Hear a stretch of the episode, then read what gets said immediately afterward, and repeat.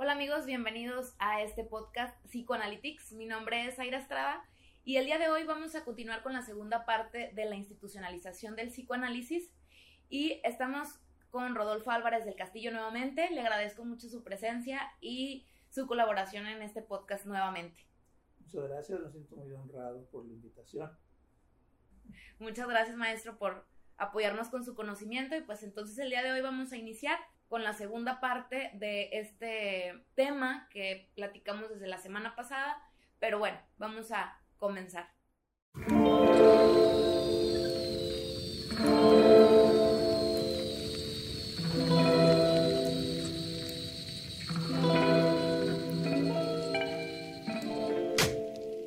El episodio anterior platicamos sobre el proceso de grupalidad que se vivió alrededor del psicoanálisis a inicios del siglo XIX. También hablamos sobre la primera etapa de las reuniones de los miércoles y algunas de sus controversias. Conocimos en introducción a los personajes principales que estuvieron involucrados en la inauguración del movimiento psicoanalítico. El día de hoy, principalmente vamos a enfatizar en las escisiones, conflictos y dificultades que se presentaron en este último año. Vamos a intentar pensar y analizar las situaciones que vivieron los pioneros del psicoanálisis y junto con nuestro invitado vamos a intentar reflexionar acerca de temas institucionales y políticos alrededor de este movimiento. Luego de que Freud, Jung y Ferenczi regresaron del viaje de Estados Unidos, inspirados decidieron llevar a cabo otro congreso como el de Salzburgo, el exitoso primer congreso psicoanalítico, precisamente con la intención de seguir internacionalizando el psicoanálisis y darle una estructura mucho más formal al movimiento y, como dijo Ferenczi, intentar superar las fases de guerrillas. Con fines prácticos y personales, para la organización de dicho congreso, Freud decidió que Ferenczi sería el encargado de proponer los puntos para la formalización dentro del congreso y que Jung quedaría a la cabeza. Hasta aquí todo parecía marchar de viento en popa. Sin embargo, no era así. Aquí me gustaría detenernos un poco hasta donde Freud realmente se daba cuenta de que ellos estaban en una rivalidad constante y hasta donde él estaba, estaba involucrado como en darles ese lugar, o bien eran ellos, o si no se daba cuenta, Freud, como, ¿cuál sería esta opinión de, de usted? Yo creo que en esos años, en ese, en ese inicio, el ambiente era de, de como de muy emocional, muy emotivo. Estaban haciendo descubrimientos importantes, estaban creando una nueva disciplina era algo eh, que iba a revolucionar muchas maneras de pensar en el mundo occidental. Este, yo creo que estaban conscientes del tamaño de la empresa en la que estaban ellos este, trabajando. Freud hasta cierto punto fomentaba las rivalidades entre sus discípulos. Este, yo creo que el trabajo con sus pacientes, en los descubrimientos sobre lo inconsciente, sobre lo infantil, sobre la transferencia y de alguna manera fomentaba o provocaba estas relaciones entre los discípulos y Freud. Después, en un texto como Psicología de las Masas, Freud hace un trabajo de disección de cuál es la estructura de organización de una masa y cómo estos vínculos dividinales, estos vínculos afectivos, estas relaciones entre pares y con un líder, determinan eh, una especie de homogenización en la masa. De alguna manera como que Freud estaba planteando una especie de trabajo desde el modelo del ejército y desde el modelo de la iglesia. El vocabulario a veces era militar, acabas de leer una palabra como guerrillero, ¿no? que dice Sandro Ferenc. El psicoanálisis está en una etapa de guerrilla, porque son muy pocos, entonces su capacidad militar se tiene que eh, plantear estratégicamente en términos de los pocos que somos, tenemos que hacer trabajo significativo. Y es una guerra o es una lucha contra las resistencias de la sociedad, eh, las resistencias de lo inconsciente. Y esto va generando estos vínculos y esta relación con el padre líder, que en este caso era el doctor Sigmund Freud. Con Adler va a pasar algo muy peculiar. Adler nunca se sintió discípulo de Freud, hasta donde yo he leído. La imagen que yo he, podido ver que otra gente construyó sobre Adler es que Adler se sentía un par con Freud. Ambos estaban descubriendo, ambos estaban haciendo aportaciones. Y de pronto Adler no se siente reconocido como un par, se siente ubicado como discípulo. Y eso empieza a alimentar ciertas resistencias o ciertas dificultades con el trabajo con Freud. Sobre todo en el tema de las prioridades. ¿Quién dijo primero algo? Para Freud era importante el asunto de las prioridades, de las primicias.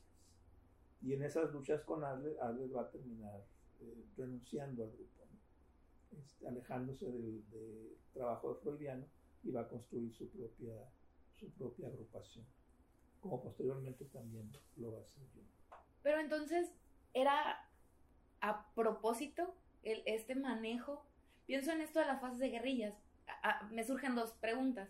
Por un lado, si era intencional, sería la palabra, generar este, este, estas diferencias o esta dinámica entre el grupo. No, yo creo que no lo hacía a propósito, yo creo que Freud se fue sorprendiendo de lo que estaba provocando el movimiento, lo que estaba provocando en las actitudes, en las rivalidades entre los alumnos. Este, pero tampoco lo evitó, o sea, no fue Freud que hubiera dicho, a ver, sí, ya estamos grandecitos y vamos a comportarnos como adultos racionales. No, Freud aprovechó algo que se fue gestando dentro del movimiento, no por la voluntad de Freud, se fue dando por la naturaleza de las relaciones de los vínculos humanos. Está este libro de Paul Rosen, Freud y sus discípulos, que es una excelente investigación sobre este nivel de relación que establecía Freud con sus, eh, con sus discípulos y cómo manejaba estos vínculos, cómo aprovechaba las rivalidades para afianzar su poder, para tener todavía más poder sobre el, grupo inicial. ¿Por qué? No sé, Freud porque no quería que todos fueran Jungs y todos terminaran este, rivalizando con él y rompiendo con el movimiento. Entonces Freud ejerce un control y un poder del padre totémico prácticamente, que prohíbe a todo mundo que no haga nada que él no autorice. Entonces los discípulos tenían que mostrar fidelidad total a la figura y al pensamiento del padre Freud. Pues parecen decisiones muy inteligentes, precisamente para que se pueda dar el, el movimiento de esta forma. Otra duda que me surgía, entonces, ¿podríamos decir que el psicoanálisis está fundado sobre una fase de guerrillas? Sí, sí, el lenguaje militar era algo que utilizaban en ese tiempo el, asunto de las guerrillas, de que somos un pequeño ejército o de que somos soldados, que estamos luchando. Entonces todo esto como para generar esta necesidad de, solidaridad, identificándonos con una causa que es atacada y que tiene que ser defendida. Entonces la idea del vocabulario militar apunta, me imagino, a generar este espíritu eh, de cuerpo, este espíritu de solidaridad de grupalidad cerrada y el trabajo en términos de guerrilla. Después va a aparecer como un trabajo de expansión, de conquista, este, para ir a conquistar territorios, ir a llevar el psicoanálisis a otras latitudes, para que el movimiento crezca en un sentido geográfico. Para Freud era importante, lo vemos en el escrito que hace sobre historia del movimiento psicoanalítico, cuando empiezas a hacer un repaso de aquellos lugares en donde el psicoanálisis ha llegado. Entonces, como muy orgulloso dice, llegó una carta de alguien de Perú. sabemos que hay un psicoanalista en la India. Entonces, como que eso justifica la legitimidad del movimiento y de las tesis freudianas, de que éstas vayan conquistando territorio o culturas. Con psicoanálisis en Latinoamérica, el psicoanálisis en la India, el psicoanálisis en Japón, etcétera. Y bueno, también yo creo que se vio reflejado en, lo interno.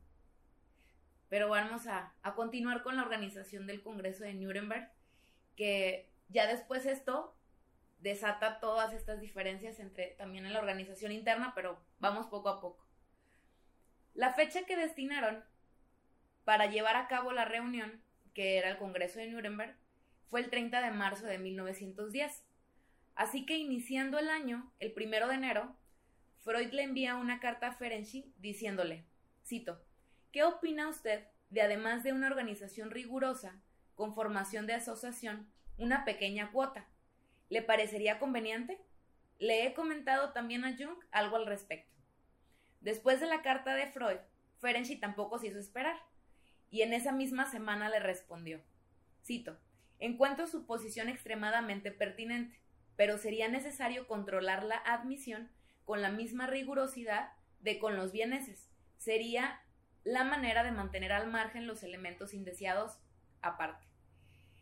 Por otro lado, le comentó que en cuanto al tema de la propaganda se pondría en contacto con Jung. Estaban los dos a cargo.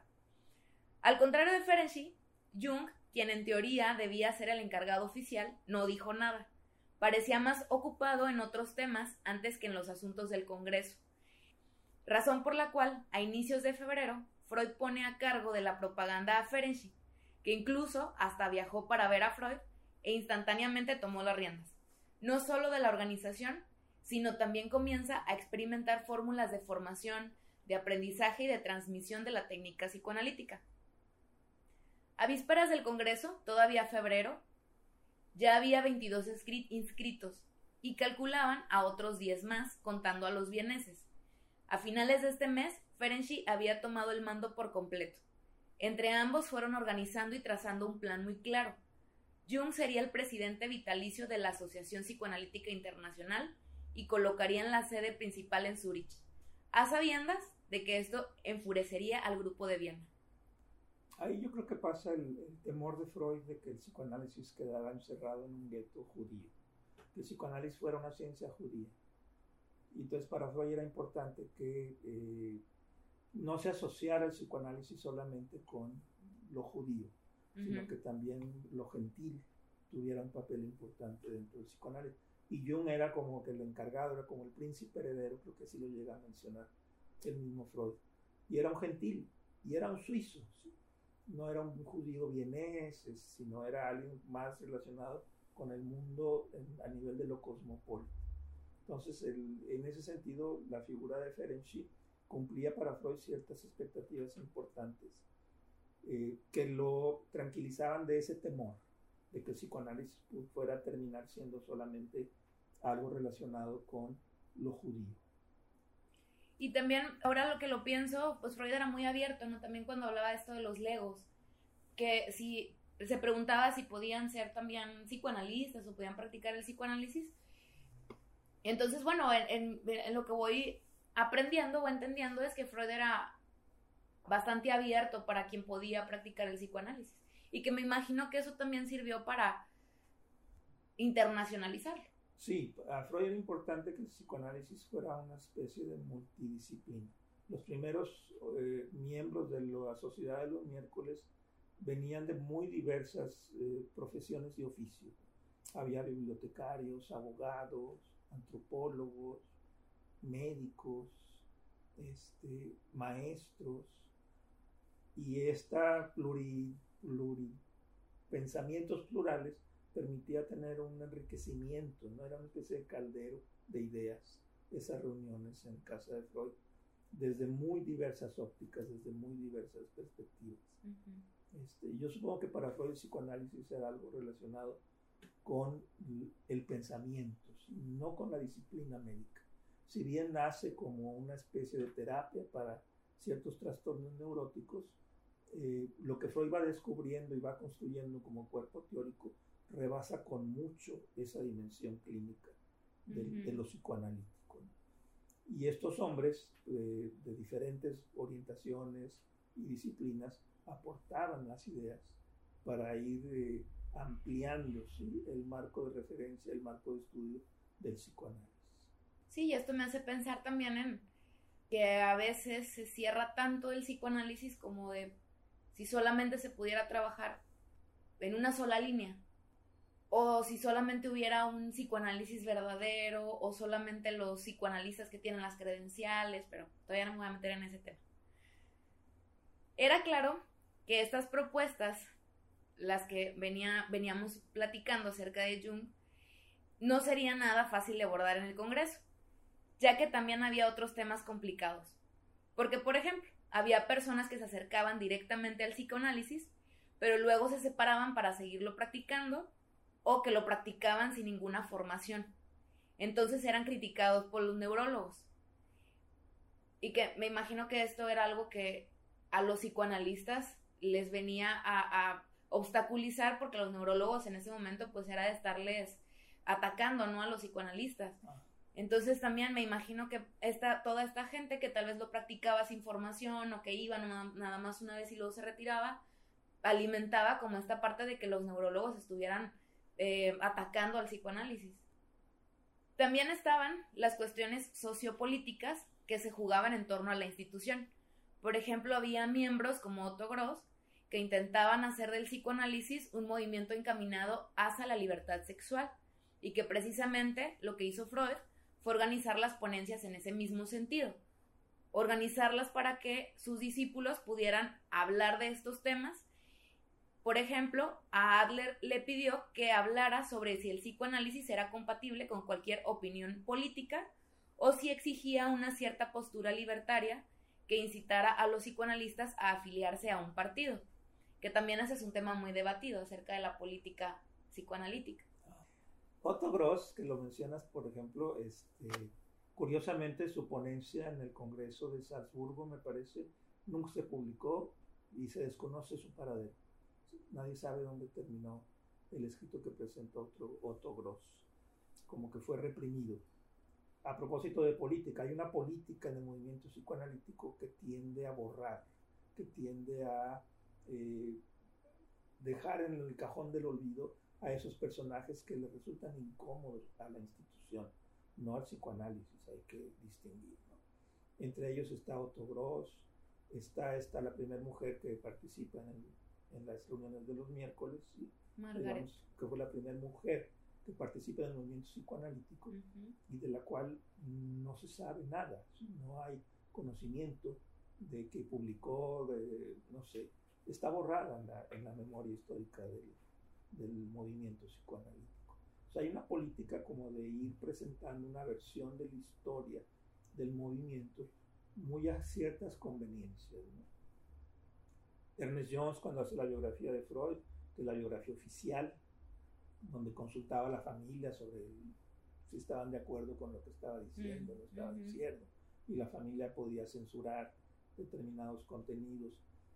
Esa política de presentar una versión a conveniencia de ciertos intereses, hasta la fecha sigue operando.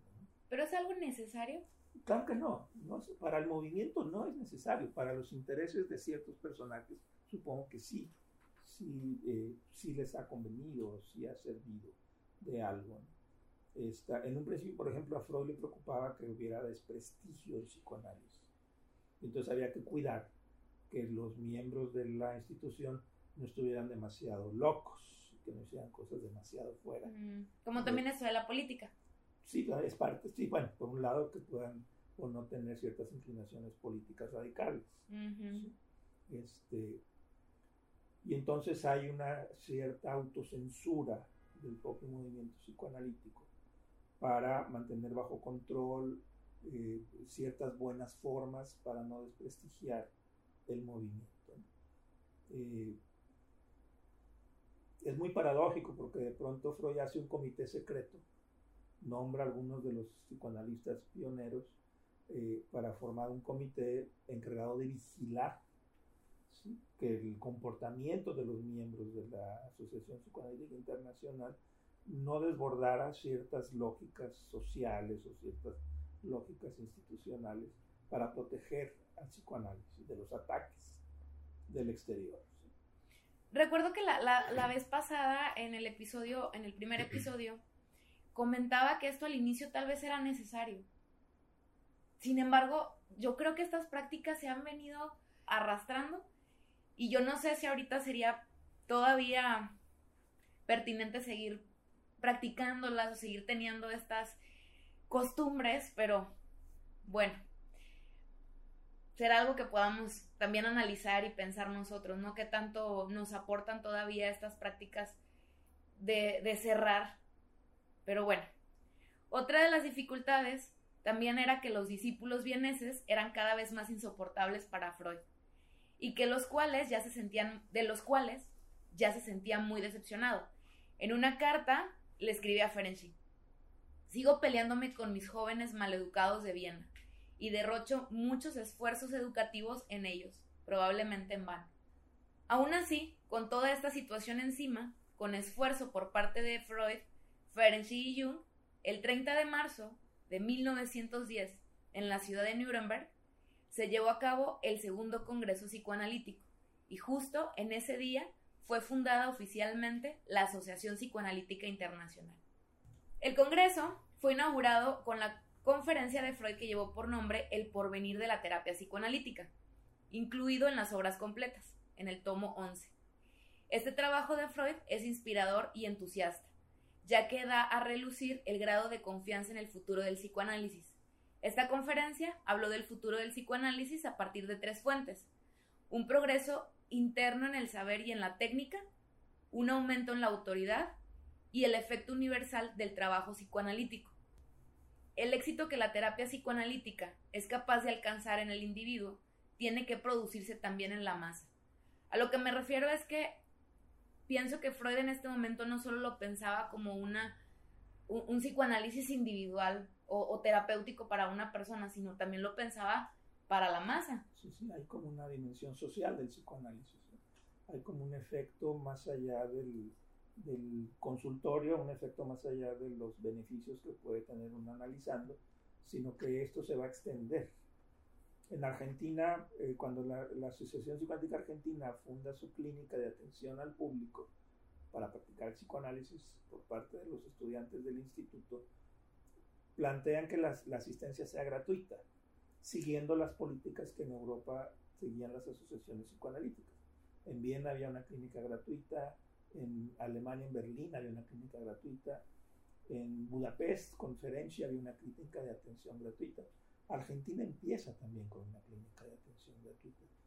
Y entonces se plantean que en los criterios de selección de los pacientes iban a optar por darle preferencia a aquellas personas socialmente significativas. ¿Qué quiero decir? Iban a darle preferencia a la gente que trabajara en la docencia, a los maestros a la gente que trabajara en la salud, enfermeros, médicos, este, educadores, porque eh, el beneficio del psicoanálisis aplicado a los educadores, a los enfermeros, a los médicos, a los educadores, se extendía a la gente con la que trabajaba. Claro, sí, sí. Entonces, un enfermero menos neurótico va a tener una mejor calidad de atención. Y una mejor calidad va a redundar en menos ansiedades. Mm. Entonces esta idea de que los beneficios del psicoanálisis eh, traspasan las fronteras de la aplicación del individuo, tienen un efecto de manera indirecta en las personas con las que estos analizando se relacionan. Entonces ahí la idea de Freud de que los efectos de la terapia trascienden, van también a la dimensión social. Hace poco en un seminario escuché que preguntaba a alguien, como en forma de ocurrencia, ¿Qué pasaría si todos nos analizamos, si todos los ciudadanos nos analizáramos? Sería interesante pensarlo. Yo tenía la idea de que en Argentina había menos neurosis que en otros países, porque en Argentina tienen la fama de que ahí hay mucho psicoanálisis. Y hay más gente analizada. Y hay más gente analizada, entonces debe de haber mucha menos neurosis. Pero por lo que me han dicho los que conocen, no es así. entonces no no pasaría gran cosa si todo el mundo nos analizáramos, al parecer. Por otro lado, Ferenczi, a quien le tocaba complementar la conferencia de Freud, presenta su ponencia sobre la organización del movimiento psicoanalítico. Entre sus ideas, como habíamos dicho, contenían algunas propuestas que movilizó al grupo en sobremanera, que eran darle la presidencia vitalicia a Jung, el apoyo de la centralización del grupo en Zurich y que todo lo que fuera publicado, primero Jung debería darle el visto bueno. Y como era de esperarse, sus propuestas concretas generaron una tempestad de propuestas, según en palabras de Jones. Esa noche, después de las ponencias, los vieneses se le fueron encima a Freud. O si lo queremos mencionar un poco más formal, como lo dice José Pérez, esa noche sucedió un incidente. Algunos de los miembros se reunieron en secreto en una habitación del hotel con el objetivo de organizar una propuesta para desestimar las decisiones de los líderes. Al enterarse, Freud, a quien obviamente no convocaron, inmediatamente se dirigió a la habitación, y como no esperaban que Freud apareciera, terminó por anularse el motín. Y Freud tranquilamente les dio un discurso en donde les ofreció algunas soluciones. Existen varias versiones de lo que sucedió ahí, alguna que otra versión más dramática que otra, pero en esencia fue un pequeño reclamo en donde Freud asomaba su disgusto respecto a este incidente. No sé si usted conoce a lo mejor alguna versión de lo que sucedió esa noche este, en, el, en el hotel cuando pues, pasa el Congreso y entonces empiezan a, a, reclamar porque no estaban de acuerdo. Le digo que leí al menos dos versiones, una un poco más dramática que otra, pero bueno, están muy interesantes. Igual a lo mejor lo, lo, dejo ahí en los comentarios o en las notas de los videos, lo dejo ahí la liga de donde está, donde saqué esto. Bueno, está muy interesante porque es esta necesidad de Freud de jugar su papel a pesar de que ya tenían un presidente que era Jung, el que tiene que entrar al quite es Freud mismo, Ajá. Para poder apaciguar ese motín en el interior de la IPA, de la recién nacida Asociación Psicoanalítica Internacional. Muy bien. Y bueno, ¿cuál fue el resultado? Los inconformes sí aceptaron la fundación de la Asociación Psicoanalítica Internacional, la IPA o API en español y los nombramientos de Jung y Ricklin como presidente y secretario, que él era primo de, de Jung. Pero con la condición de que los cargos fueran válidos solo por dos años y que en el próximo Congreso se volvieran a discutir para que fuera elegido otro presidente. Por otro lado, Zurich ya no sería la sede principal de la IPA, sino que la sede acompañaría siempre al presidente. Y por último, se revocó la propuesta de darle al presidente el poder de la censura de las publicaciones psicoanalíticas. En su lugar se crearía una revista mensual de los que serían redactores Adler y Stecker.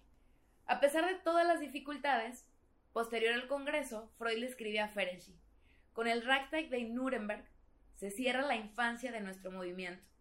Ahora tengo la esperanza de una juventud esplendorosa y feliz.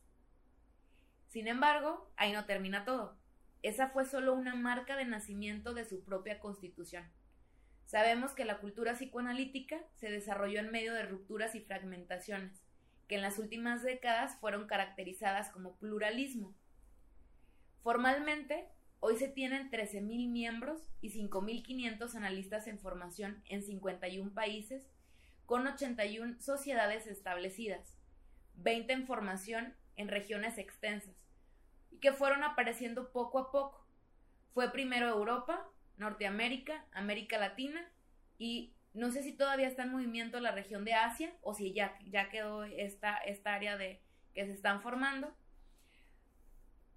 Formalmente de la, de la IPA, o sea, países y sociedades que formalmente forman parte de la IPA. Pero de manera ambivalente, personalmente, puedo señalar que lo anterior me genera ciertas interrogantes. Y esto para ir cerrando, pero también para abrir como esta, este diálogo acerca de la, sobre la IPA propiamente. Es normal que la teoría psicoanalítica y la práctica se encuentren fragmentadas en escuelas, grupos y subgrupos que tienden con cierto etnocentrismo a autoconsiderarse el verdadero psicoanálisis. Esa sería una pregunta que me surge a partir de esto que se, que se vino dando. Es claro que Freud tiene toda una esperanza puesta en, el psicoanálisis y que me parece que pues salió muy bien. Sin embargo, con esto que, como decíamos ahorita, que se viene eh, utilizando ciertas prácticas del inicio todavía actualmente, y si esto que estos grupos que empezaron como a fragmentarse con la salida de Adler, con la salida de Jung, que todavía también vienen como a, a, a marcar nuestra actualidad. O sea, la pregunta sería propiamente esa, ¿no? Que si será normal que todavía, no sé si normal, pero será beneficioso para el psicoanálisis que todavía se den esas decisiones en, el propio psicoanálisis de manera interna. Yo creo que hasta cierto punto es inevitable es, la naturaleza, digamos, de nuestro trabajo. el, material con el que trabajamos son fundamentalmente eh, la realidad conceptual. trabajamos con conceptos, con ideas, con abstracciones, con modelos. Trabajamos el sufrimiento psíquico eh, generado por cierta estructura social, este malestar en la cultura, como lo llegó a mencionar Freud. Y obviamente habrá diferencias culturales, históricas, de clase inclusive, ¿no? No es lo mismo la neurosis que se da en la burguesía, en las clases altas, privilegiadas económicamente, a la neurosis que podemos ver en la clase obrera. El tipo de sufrimiento, cómo se sufre, cómo se le atiende al, sufrimiento en las diferentes clases sociales, cuál es el origen social del psicoanalista. Si es un psicoanalista que viene de, la, clase obrera, si es un psicoanalista que viene, que tiene un origen en otro nivel social, todo eso genera perspectivas diferentes de la realidad. Y obviamente esas perspectivas diferentes se van a ver reflejadas en la manera como conceptualizamos la realidad del inconsciente, de la sexualidad, el del sujeto, para usar términos más, más actuales. Este, y esas diferencias pues van a provocar a veces roces y conflictos. A mí parece que es hasta cierto punto esperable que ocurra estos eh, conflictos o estas diferentes posturas de, de, clases o de escuelas en el psicoanálisis. Por esta institución psicoanalítica nace con la misión fundamental de proteger al psicoanálisis. Freud decía solamente, eh, hay gente que se dice psicoanalista y no es psicoanalista, decía Freud. Este, solamente serán psicoanalistas reconocidos los que pertenezcan a una institución afiliada a la Asociación Psicoanalítica Internacional y que su nombre esté incluido en la lista, en el roster de miembros. Eso lo escribe en el, artículo de la historia del movimiento psicoanalítico. ¿Por qué? Porque de pronto había gente que se eh, quería aprovechar y se decía psicoanalista y decía que hacía psicoanálisis, pero era simplemente una manera de aprovechar un cierto mercado que estaba surgiendo y a Freud le preocupaba que esa gente pudiera desprestigiar al psicoanálisis. Por eso esta misión de proteger y esta función legitimante, la IPA termina siendo o empieza siendo una institución legitimadora de sus miembros. Los que pertenecen, los que son parte de la IPA, los reconocemos como psicoanalistas. Los que no pertenecen no tienen derecho a utilizar el nombre. Hay como una especie de patente solamente se pueden llamar psicoanalistas los miembros de la Asociación Psicoanalítica Internacional.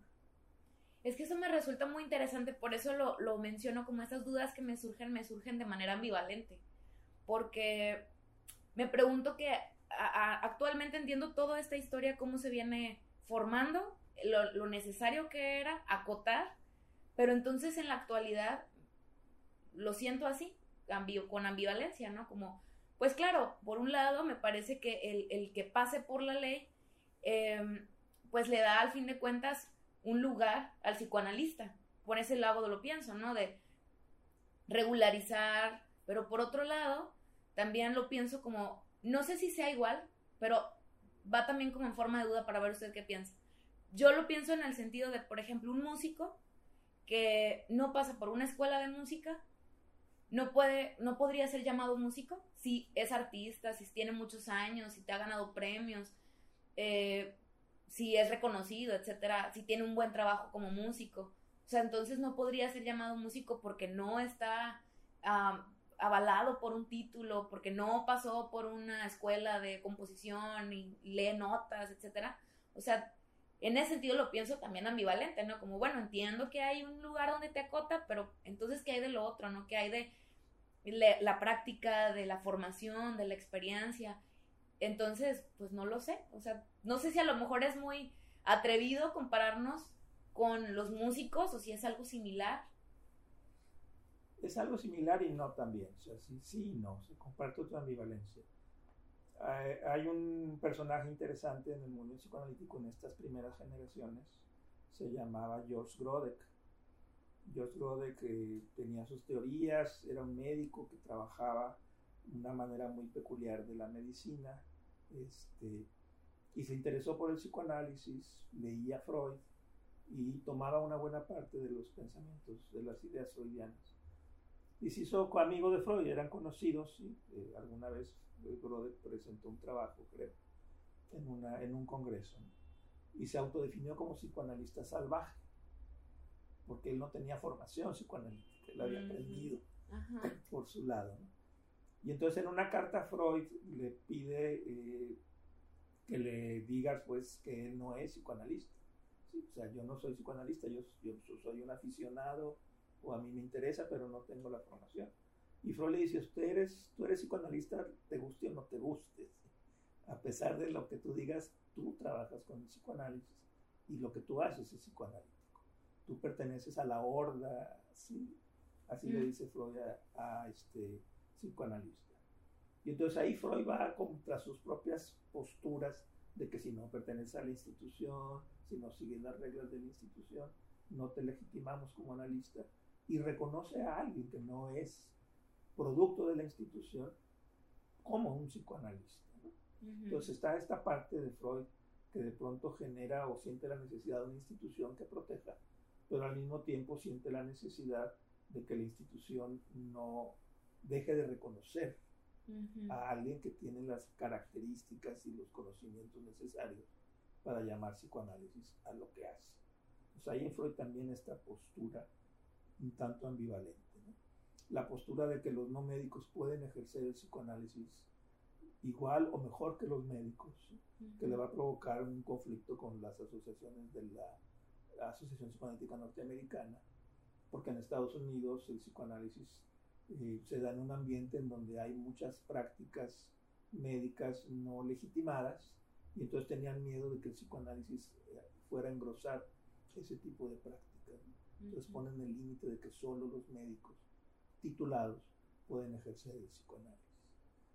Luego pasa acá que alguien que sabe algo de medicina, ¿sí? este, que es bueno aplicando ciertos conocimientos de medicina, no puede anunciarse como médico, porque es un delito, está usurpando legalmente un título que no tiene y puede ser penalizado legalmente. Entonces está esta otra dimensión, pensando en lo que tú preguntas de un músico. Bueno, un músico puede ser que hace música, el que toca música, este, con o sin título, pero un médico no.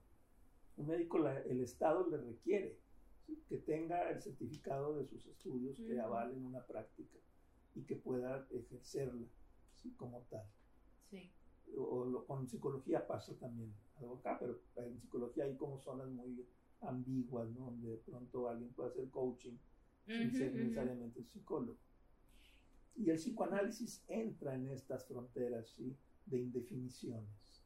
Entonces, alguien que se puede formar como psicoanalista sin tener un título universitario este, y ejercer el psicoanálisis sin que esté infringiendo ninguna mm. norma o ley, porque no está legalizado, no está registrado el ejercicio del psicoanálisis en el. Estado, afortunadamente todavía. Desafortunadamente porque abre la puerta a cualquiera también claro.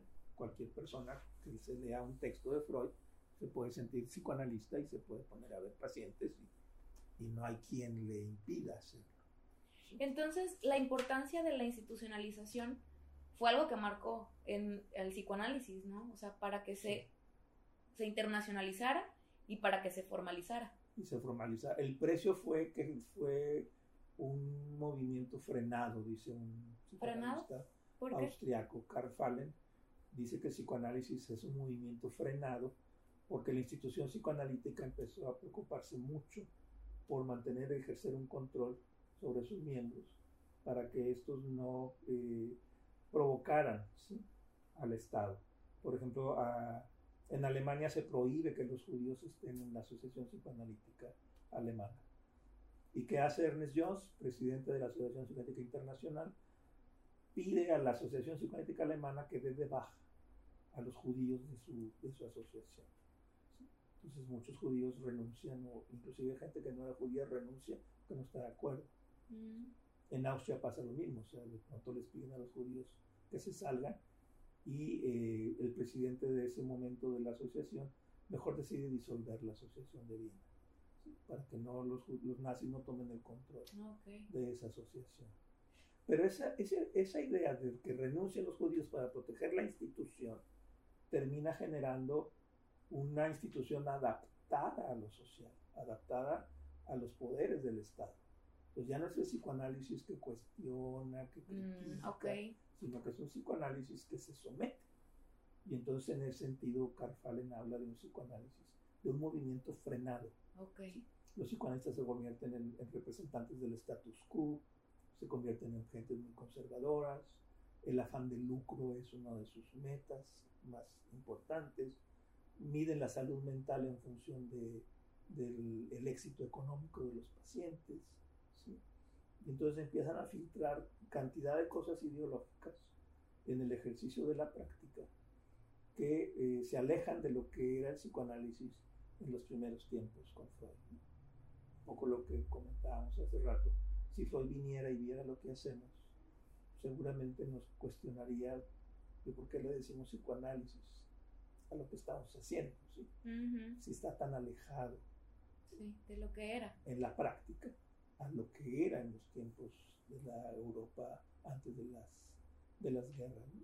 Pero usted cree que ese pluralismo um, favorezca eh, al psicoanálisis o a la práctica clínica? Sí, yo supongo que sí. Es una torre de Babel en última instancia, sí, porque no nos entendemos. Cada quien utiliza conceptos y le, y le llama de maneras distintas a fenómenos que parecen ser lo mismo. Es una torre de Babel. El psicoanálisis ha producido una gran cantidad de discursos. ¿sí? Este, y a veces eh, tenemos que tratar de ver en qué se parece esta manera de pensar, lo, lo borderline, por ejemplo, de los norteamericanos, de lo borderline de cómo lo pueden ver los psicoanalistas franceses. A ver si estamos hablando de lo mismo o no. O si hablamos de lo mismo cuando hablamos de transferencia en la escuela inglesa o cuando hablamos de transferencia en la escuela norteamericana. A lo mejor no, no embonan, no estamos hablando de los mismos fenómenos. Usamos las mismas palabras, pero con distintos significados. O utilizamos palabras distintas para significados similares. Pues tenemos una torre de Babel en función de las diferentes perspectivas con las que abordamos el estudio de lo psicoanalítico. La historia nos puede ayudar en eso, ¿no? También en ir comprendiendo de dónde salió, quién lo Claro, dijo. Es la gran brújula que nos permite movernos y orientarnos. Sin la, sin la perspectiva histórica, todo se vuelve muy plano. ¿sí? Este, todo está como aplanado, no hay los matices, se pierden las líneas genealógicas. Y para aprenderlo, pues, o para comprenderlo, mejor dicho. Pues hay que, pues, hay que escarbar en la historia e investigar en los textos este, y poner en su contexto, ¿sí? en sus contextos históricos, las cosas.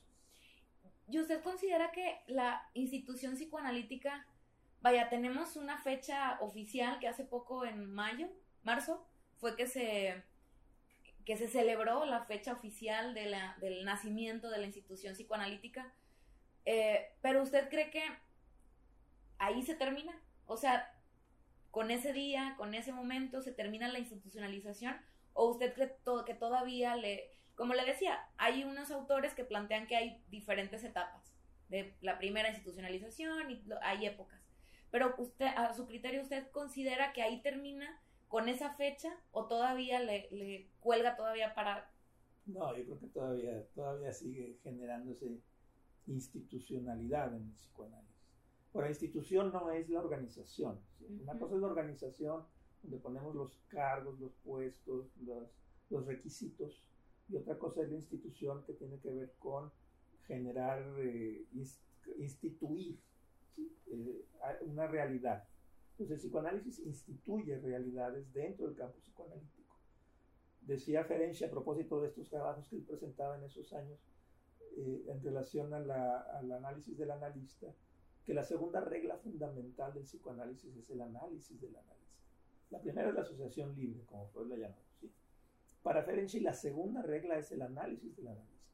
No puede haber análisis si no hay un analista que haya realizado sobre sí mismo un trabajo de análisis. Entonces, esa es una regla, no puede haber. Es una especie de imperativo categórico. ¿sí? Entonces, esta cuestión de que si el análisis del analista es una obligación, ¿sí? bueno, es una obligación, es una exigencia ética ¿sí? para poder practicar el psicoanálisis, para ser consecuente con una manera de ver la realidad. Y entonces, si quiero ser consecuente, pues tengo que ver mi propio inconsciente, trabajar mis conflictos y mis resistencias Y entonces puedo ponerme a escuchar y tratar de captar el inconsciente de otro sin contaminarlo con mis propios conflictos, sin bloquearme con mis puntos ciegos no analizados en mí mismo. Pues la idea del, analiza, del analista es alguien que pasó por un proceso de análisis personal. Eso es institución psicoanalítica. Eso está instituyendo mm, una realidad tiene que estar ahí, sin la cual se pone en entredicho el psicoanálisis. Okay. Presentan un libro sobre historia de psicoanálisis en México hace unos, el año pasado, hace dos años, donde en ese libro cuestionan eh, la existencia del analista no analizado, refiriéndose a uno de los analistas que en México eh, fue importante y tuvo un trabajo de desarrollo importante, pero que cuestionan que no realizó un análisis personal. Al menos cuando llegó a México venía de otro país. Y entonces el, en el libro hay un artículo donde se lanza justamente sobre ese punto, la existencia del analista no analizado, porque es esa existencia eh, hecha por la borda, o sea, anula todo el trabajo que ese analista pudo haber hecho porque se descalifica, porque no entra en lo instituido.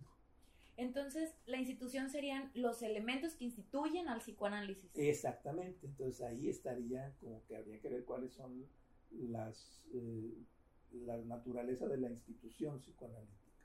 Mm. O sea, ciertos postulados que para Freud son fundamentales, la teoría del inconsciente, la teoría de la sexualidad infantil, pulsional, para Freud era una sexualidad pulsional, el análisis de la transferencia, eh, en fin, para Freud hay ciertas reglas o ciertos elementos que son lo que va a definir lo psicoanalítico. Fuera de esas reglas, eh, hay que verse entonces si eso es o no es psicoanalítico. Entonces ahí está lo que Freud está como instituyendo la institución psicoanalítica. Entonces, el consciente, el aparato psíquico, la transferencia, el análisis del analista. Esa sería la institución psicoanalítica. Y la organización es para proteger esa dimensión. Entonces, en esa fecha fue institucionalizado como organización. Como organización. Sin embargo, todavía le falta tiempo para poder instituirse. Sí, porque el inconsciente no lo puedes meter en una organización. El inconsciente escapa por todo control posible de una institución o de una organización. Es como creer hacerte psicoanalista en la universidad. La universidad no es una institución que pueda contener la transferencia, la neutralidad, lo que entendamos por eso, ¿no? porque también es un problema. Este, la interpretación del deseo, etc. La universidad es una institución destinada para trabajar conocimiento y tiene reglas de transmisión y de poner exámenes y aprobar o reprobar y al final te da un reconocimiento, pues de un título, un diploma. Pero en esa institución no entra, no cabe la dimensión de lo psicoanalítico, porque se mueve en otra, en otra dimensión distinta a lo, a lo pedagógico. Sí, sí, sí. Entonces está esta cuestión de qué, es lo institucionalizable del psicoanálisis. Lo que termina ocurriendo es que el psicoanálisis aparece como un movimiento frenado. La institución que surge para protegerlo, a la larga, termina siendo una institución que frena a lo psicoanalítico. Ok. Pues bueno, me parece que es un tema que todavía, bueno, o que abarca para mucho tiempo que nos llevaría todo el día poder estar aquí platicando sobre todos estos conceptos o sobre toda la historia que, lo ha conllevado. Pero bueno, me parece que hasta aquí vamos acotando al menos la primera etapa de la institucionalización. Es como el, yo me imagino como el Big Bang de entonces, de todo lo que se vino posteriormente, de todo lo que se ha ido gestando, eh, que es solamente una pequeña parte de el inicio de lo que ahora somos. Y digo somos porque estamos en una formación constante y no solamente en México, sino también en todo el mundo. O sea, me parece que ha sido muy importante este, este inicio para lo que ahora somos. Y como decíamos hace un momento, ¿no? Será la brújula con lo que vamos a partir para poder ir entendiendo lo que posteriormente se va haciendo. Pero bueno, hasta aquí le vamos a dejarle entonces. No sé si quiera comentar algo más, agregar algo que... No, pues yo reitero mis felicitaciones por lo que estás haciendo, por este trabajo tan importante. Gracias, maestro. Este, y deseo que te dure el entusiasmo muchos años y sostengas este proyecto durante muchos años. Pues sí, el puesto, puesto en el deseo. Y bueno, antes de terminar, me gustaría eh, hacerle un pequeño presente que traemos del equipo que estamos trabajando juntos. Eh, precisamente es un pequeño presente que lo platicamos la semana pasada. Este elemento eh, es una ilustración sobre el regalo que le hacen a Freud. Ah. Es representativo del, del, regalo que le hacen a Freud en sus 50 años, que es eh, la esfinge y su busto de, de lado del lado contrario. Entonces, bueno, esto es para usted. Muchas gracias, qué hermoso. Les agradezco mucho. A usted por su tiempo, por la información también que, que, me brindó. Pero bueno, le agradezco eh, por su tiempo nuevamente. Y pues entonces esperemos que el episodio podamos volver a coincidir. Claro que sí. Y bueno, síganos en nuestras redes sociales, nos encuentran como Psicoanalytics, nos pueden encontrar en YouTube, Instagram, Facebook, Spotify, entre otras.